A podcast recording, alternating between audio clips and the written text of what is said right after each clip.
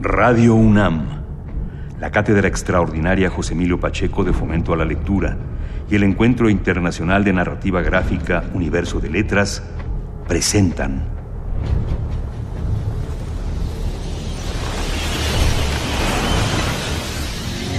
En el capítulo anterior, ¿Quién es el hombre debajo de la máscara y cómo es que él solo hizo la diferencia en esta supuesta operación policíaca?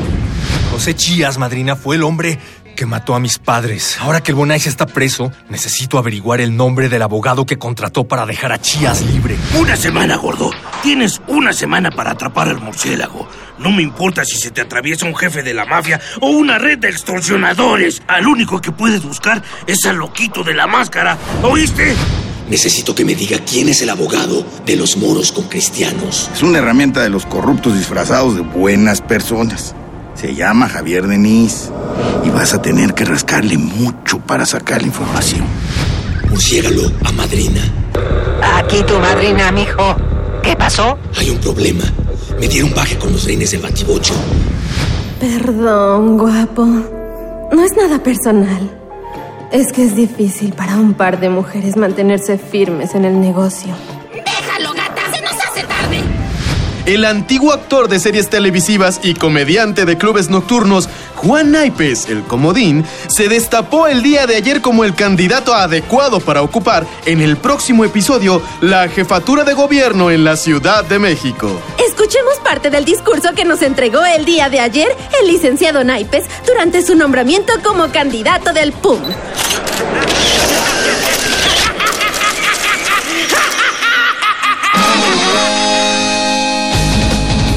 El día, el Bruno Díaz es un humilde y dedicado mecánico automotriz en el taller de su madrina Alfreda. Pero por la noche, cambia la mezclilla grasiente y las playeras deslavadas por unas masculinas mallas de lucha, una capa y una máscara con la que siembra el terror en el corazón de los malandrines y truanes de la Ciudad de México.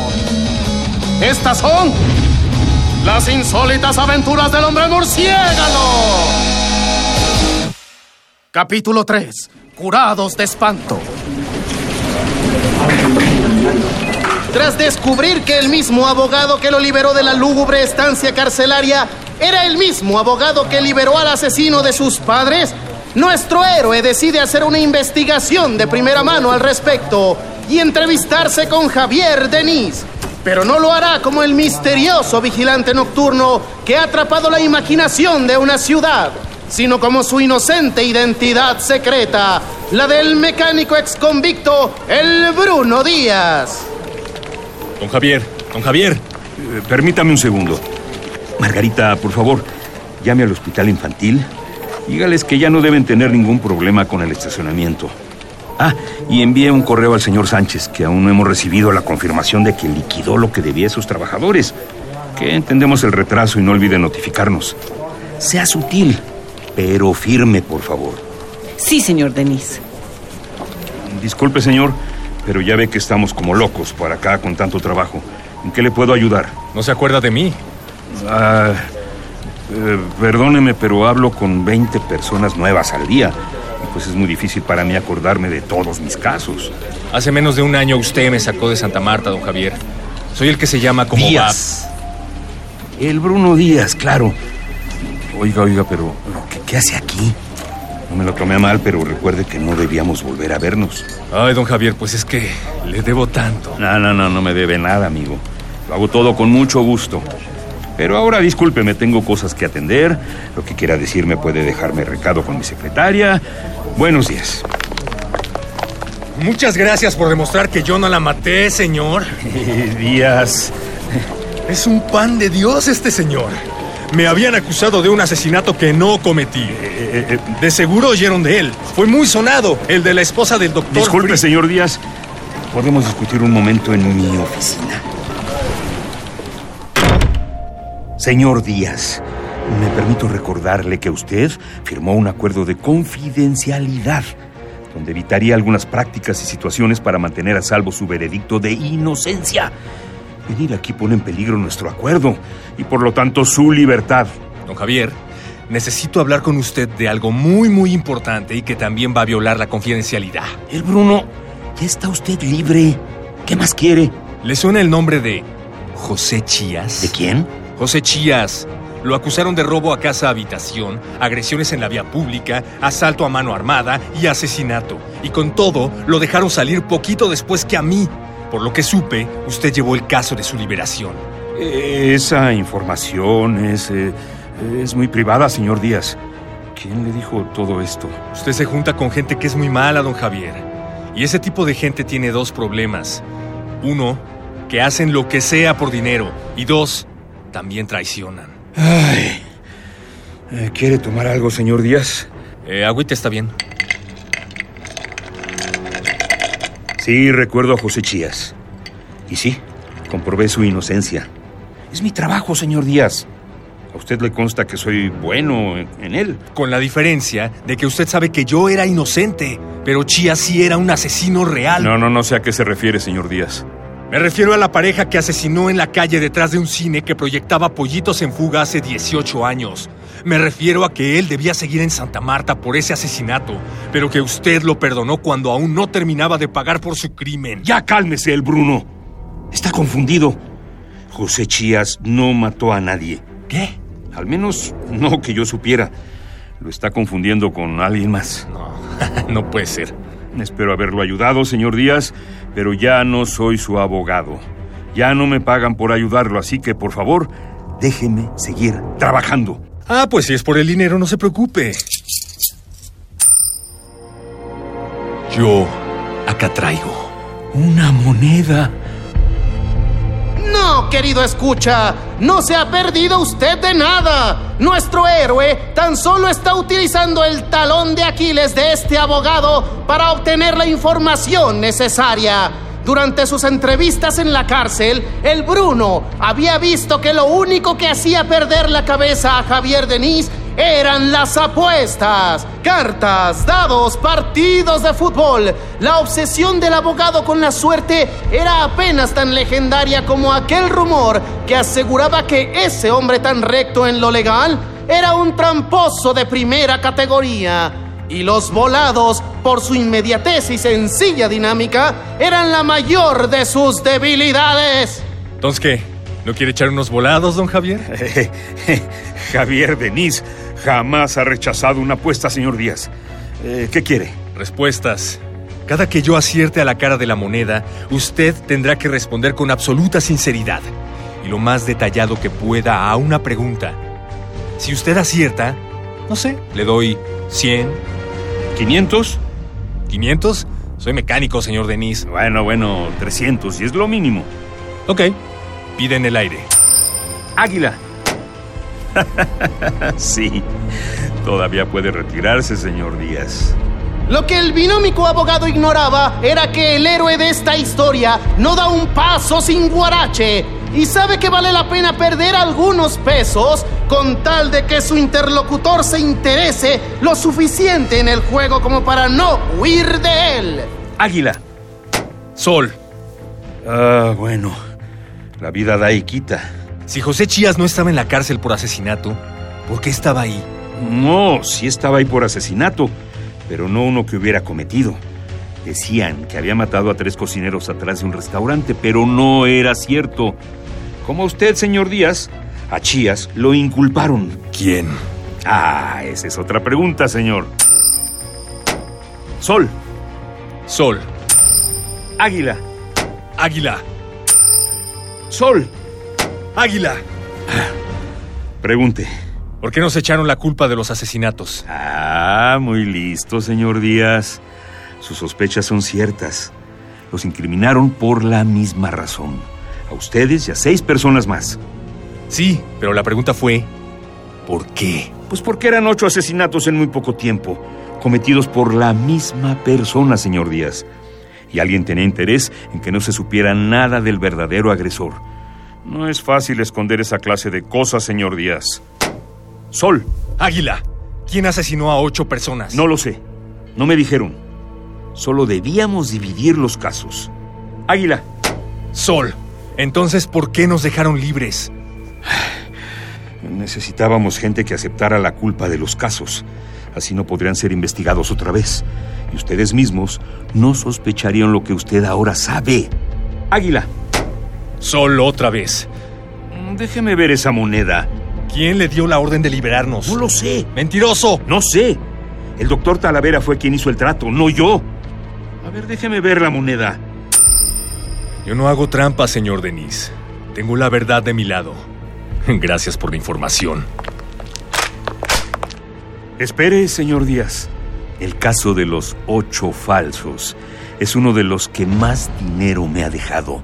Soy muy respetado en el ámbito legal.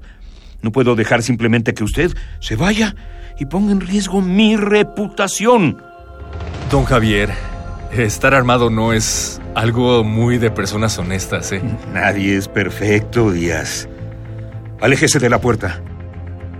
Le propongo algo, don Javier. En el fondo yo sé que usted es una buena persona. Una buena persona que intenta sobrevivir en un mundo corrupto. Si fuera tan bueno como dice, hace mucho ya se lo hubieran comido. Vamos a darnos un último chance. Águila, baja la pistola y me deja ir. Y yo prometo tratar de mantener su nombre lo más limpio que pueda. Ajá. Sol, por voluntad propia lo acompaño hasta donde nadie lo vea y puede hacer lo que crea necesario. Usted lanza la moneda. Es una buena apuesta, ¿no?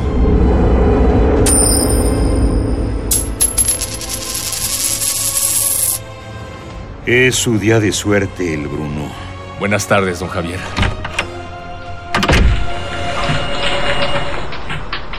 Soy un hombre de honor, señor Díaz. No voy a matarlo. Pero eso no significa que alguien más no pueda hacerlo. Margarita, comuníqueme con el cocodrilo.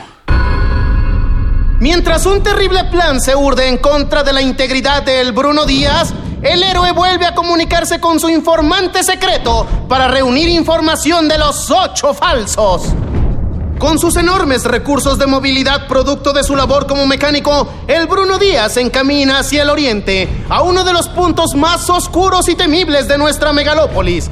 Un territorio derruido por la corrupción y el crimen y en el que se alza uno de los palacios más emblemáticos para corregirlos, Iztapalapa. Específicamente al penal de Santa Marta, Acatitla. Al rememorar la que fue una tortura constante día a día durante su estancia allí, el Bruno Díaz, con los ojos fijos en el camino, desvía su pensamiento a la experiencia más traumática que tuvo que sobrellevar para conseguir su libertad. Debajo de celdas y pasillos, más allá de las oficinas y los filtros, en un subnivel escondido por innumerables administraciones, por motivos que no interesan a los buenos y nobles ciudadanos, que no cuentan a los presos como miembros de la sociedad, existe una instalación hospitalaria donde lo inenarrable es una historia para antes de dormir. Y aquello que la cordura no puede concebir por considerarlo fuera del sentido común, ocurre a pedir de alguna retorcida boca. Un consultorio que originalmente debía fungir como nosocomio para los internos, pero en realidad era un nido de experimentación para ganar favores en prisión a cambio de tu salud mental. Bitácora del doctor Talavera 2703-2018. N- Nombre del sujeto, Díaz el Bruno. Edad, 28 años. Acusado de homicidio en primer grado. Seguro. Veredicto personal. El sujeto se encuentra listo para asumir la culpa de, de su delito. Procedo a entrevista previa. O- o- hola, el Bruno. Eh, hola. Soy el doctor Jonás Talavera, tu evaluador psicológico. Antes que nada, voy a pedirte que te relajes y que contestes con absoluta sinceridad mis preguntas. No hay respuestas correctas o incorrectas, tan solo una plática entre amigos. Ah, ¿y, y toda la cosa de amarrarme a la cama? Protección, señor El Bruno. Lo que intentaremos demostrar es que aquella noche que asesinó a la mujer del doctor Frías, le ocurrió un brote psicótico producto de una serie de anomalías y descompensaciones químicas en su organismo que no son responsabilidad suya. Quiero, quiero una segunda opinión. Yo voy a decir una palabra y usted debe decir la primera que le venga a la mente. ¿He, he entendido? ¿Va? ¿Qué tranza? ¿Qué pasó? ¿Qué fue eso? Ah, se me olvidaba. Algunas respuestas pueden ocasionar que el sistema de electroshock punitivo se active. Como le dije, es cuestión de protección. ¿Listo? Mm, Risa. eh, ¿Chiste? Noche. Eh, oscuro. Miedo. Eh, ah, y ahora paso. Pero si yo ni dije nada. Eso es contra la dinámica, señor Díaz. Sigamos. C- c- Crimen. Asesinato. Película. Pollo. Miedo. Miedo. Señor Díaz, coopere. Pistola. Disparo. Culpable. Venganza. Miedo. Miedo, señor Díaz.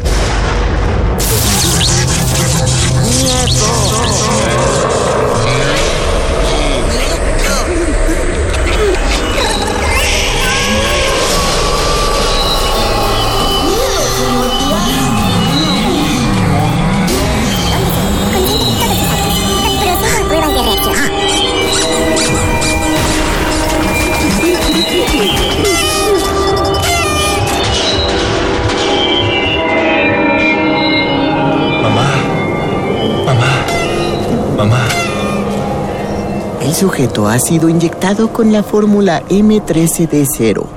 El movimiento de sus ojos y la enorme cantidad de saliva saliendo de su boca confirman la alucinación. La mente del sujeto es endeble, vulnerable en este punto, pero es, hasta donde sé, consciente de todos sus actos. Procedo a pruebas de reacción. Nombre. El Bruno Díaz. ¿Tienes miedo? Sí, ¿A qué le tienes miedo? a que mis papás se vayan. Ah, ¿Dónde están sus padres, señor Díaz? Los mataron. Ah, ¿por eso no quería hablar de eso? Sí, ¿Quiere llorar? sí, ¿Por qué no llora? porque me da pena. Llore, pues. Interesante. El sujeto inoculado con la fórmula presenta cero respuesta a los estímulos exteriores. La vulnerabilidad del medicamento anula su resistencia mental como un suero de la verdad. Sin embargo, su personalidad no es maleable, pues es consciente y apto para resistirse a realizar aquellos actos que no desea hacer. Pero, si utilizo el sonido detonador... Saque la lengua. Quédese así. Increíble. Con la repetición del estímulo detonador a su esquema primigenio de supervivencia. Es decir, al soplar el espantasuegras, el miedo que se genera en su mente es tan fuerte que el sujeto responde a mis peticiones, aunque sean absurdas. Un efecto de obediencia temporal. En resumen, la voluntad del sujeto pu- pu- pu- puede doblegarse por un par de minutos al llevarlo a un estado de pánico inducido. La fórmula funciona. Y Felicidades, señor Díaz. Podremos probar exitosamente que usted padece de sus facultades mentales y, por lo tanto, no fue consciente del asesinato que cometió. Y recuerde, si le dice algo de esto a alguien, el espantasuegras va a venir por usted.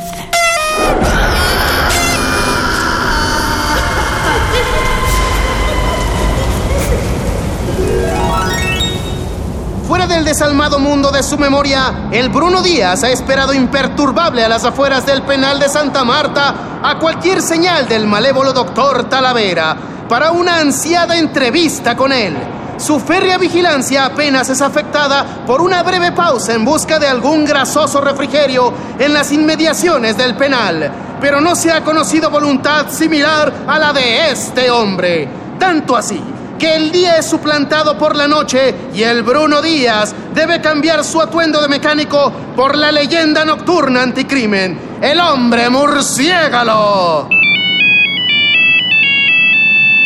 Aquí el murciégalo. Mi hijo, ¿ya vas a llegar? Ah, Estoy en medio de una misión de vigilancia, madrina. Pero ya vas a llegar. Las misiones de vigilancia no tienen hora de terminar, madrina. Pero ¿cómo a qué hora llegas? Ah, madrina, por favor. Ahí está, madrina. Tengo contacto visual con el objetivo. Tengo que colgar para ir a patearle la cara. Avísame cuando vengas para calentar la cena. Cambio y fuera. A varios metros del estacionamiento. Cállate, cállate. Ah, perdón. A varios metros del estacionamiento, el murciélago mira el automóvil del doctor Talavera acercarse a la pluma para dejar el penal. El murciélago piensa darle algunos metros de ventaja antes de iniciar su intrincado plan para acecharlo. Pero desde lejos alcanza a contemplar un tercer elemento con el que no contaba. Un muchacho, casi un niño que, desesperado, se ha detenido a la mitad de la calle y hace señas al auto del doctor Talavera. ¿Qué pasó? Doctor, doctor, ayúdeme. Sí es usted el doctor Jonás Talavera, ¿no? ¿Para, para qué quieres saber? Venga conmigo, por favor. Venga. Tengo prisa, niño. Le dije que venga conmigo. Cálmate, chavo. Cálmate. No se te vayas. Bájese del coche. Ahí voy, ahí voy. Me, me- me estoy bajando, me estoy bajando. Camínele para allá. Y con las manos arriba. No, no tienes idea de a quién estás asaltando. Esto no es un asalto, doctor. Camínele. Los dos involucrados en esta escena aparentemente cotidiana en nuestra ciudad están tan inmersos en su propio nerviosismo que ninguno de los dos puede notar a la sombría figura que se acerca por detrás de ellos y sigue su camino. A punta de pistola, el doctor Talavera es conducido hasta una vacía y oscura callejuela aledaña al penal. ¿Qué quieres? ¿Qué- ¿Quieres dinero? Te- Tengo dinero. Te, te puedo dar dinero. Y el coche. Ch, Llévate el coche. No quiero su cochino dinero, doctor. Eh, entonces, drogas. Te, te puedo conseguir lo que sea, del tipo que sea. Traigo una muestra aquí, conmigo, si quieres probar. Lo que quiero probar es la venganza, doctor. Yo, yo- ¿yo qué te hice? Usted atendió a un preso de este penal que había asesinado a toda una familia. Julián Sombrero. Dijo que no estaba bien de la cabeza, que era esquizofrénico. Ah, claro, sí, el señor sombrero. Un caso terrible. Pero Julián Sombrero no tenía esquizofrenia. No tenía nada. Trabajó en una maquiladora de gorras por 10 años y nunca dio señales de enfermedad alguna. Sí, así, así pasa con muchas personas. No se dan cuenta de que la enfermedad está ahí hasta que algo la hace explotar y, y- y de pronto... Yo conocía al señor Sombrero y no estaba loco. Siempre fue un ojete. Trataba a todos con la punta del pie, pero era listo y estaba consciente de lo que hacía. No es esquizofrénico. Es un imbécil. ¿Sabe lo que creo, doctor? Que a usted le pagaron mucho dinero para dejar salir a un asesino. El asesino de mi familia. No, no, no, por favor, no. Baja el arma, morro. No quieres jalar ese gatillo. Sí quiero. Si disparas, lo único que conseguirás será arruinar tu vida. Te condenarán por un crimen que no valió para nada.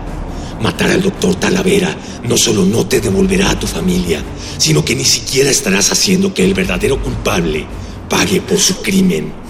Ya lo sé. Por eso también voy a matar a Julián Sombrero. No sé quién sea ese hombre, pero si dices que fue paciente del doctor Talavera, lo más probable es que Julián Sombrero no haya matado a tu familia. ¿Por qué? ¿Cómo? El doctor Talavera es el último eslabón de una cadena que se encarga de fabricar chivos expiatorios. Tu familia fue asesinada por un hombre diferente. El hombre que ordenó al doctor Talavera que inculpara a Sombrero. Si lo matas, nunca sabremos quién le dio esa orden. Y nunca encontrarás al verdadero culpable. Bueno, de hecho, eso es una suposición muy grande, porque no hay nada que yo les pueda decir. Baja el arma y te prometo que te ayudaré a resolver esto. ¿Tú eres el encapuchado del que hablan en las noticias? El hombre murciégalo. Murciélago. Murciégalo. Hombre murciélago. Hombre murciégalo, sí. ¿Cómo encontraste al doctor Talavera? ¿Me vas a juzgar? Probablemente, pero no golpeo niños. Me metí a la casa del señor Sombrero para ver si encontraba algo que demostrara que sí había sido culpable. Él es... Era el portero en el edificio donde mi familia rentaba un cuarto de azotea. Ahí encontré el acta que lo declaraba inocente por un desorden mental. Perdiste a tus padres. Y a mi hermano. Sé cómo es eso. ¿Perdiste a un hermano? No. O sea, lo de... También perdí a mi familia. Por eso me interesa interrogar a este hombre. Gracias por no matarlo. No lo iba a matar. No sé... No sé qué iba a hacer. En cuanto termine de hablar con él, te buscaré para informarte cómo va el caso. No. Dijiste que me ibas a ayudar. Por eso. Pues hay que interrogarlo entre los dos.